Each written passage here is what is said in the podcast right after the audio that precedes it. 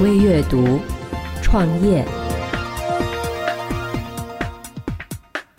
为什么你比马云读的书多，创业却没有他成功？能力和学历不是一个概念。企业要生存，靠的是领导人的能力，而不是学历。为什么说低学历者创业反而更容易成功呢？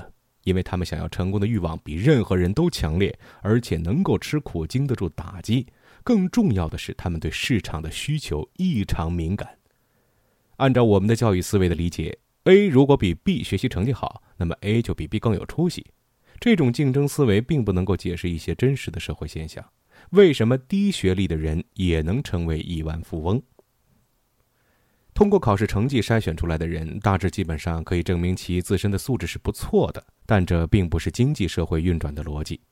经济社会的运转逻辑是这样的。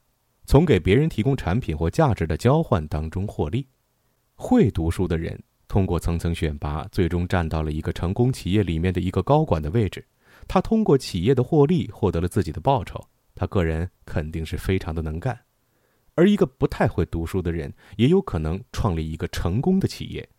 他可能不太会记住书本上的东西，但是有可能对市场非常敏感。人们需要什么，市场需要什么，他就去捣鼓什么。他的脑袋里边成天就想的是如何才能赚到钱，自立的动机总是使人对市场需求非常敏感。他找到了别人的利益所在，就找到了自己的利益所在。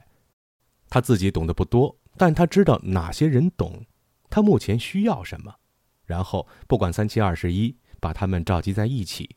在专业上不如别人，但是在整个系统的理解和掌控上，他可能拥有很大的比较优势。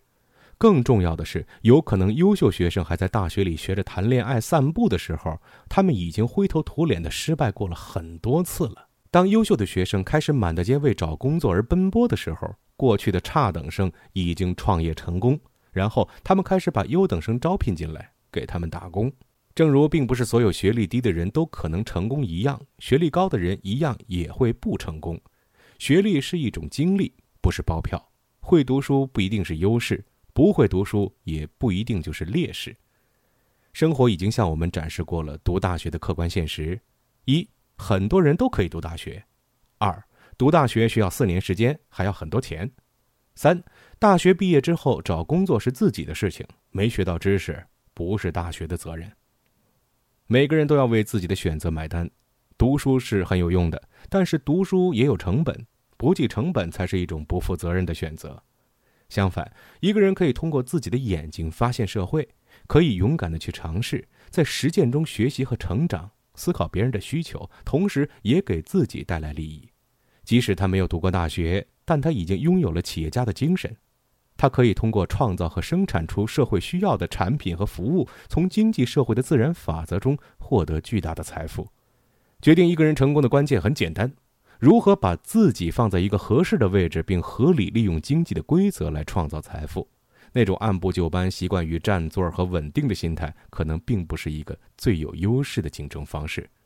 所以，我们不要以学历来论英雄，学历不等于能力。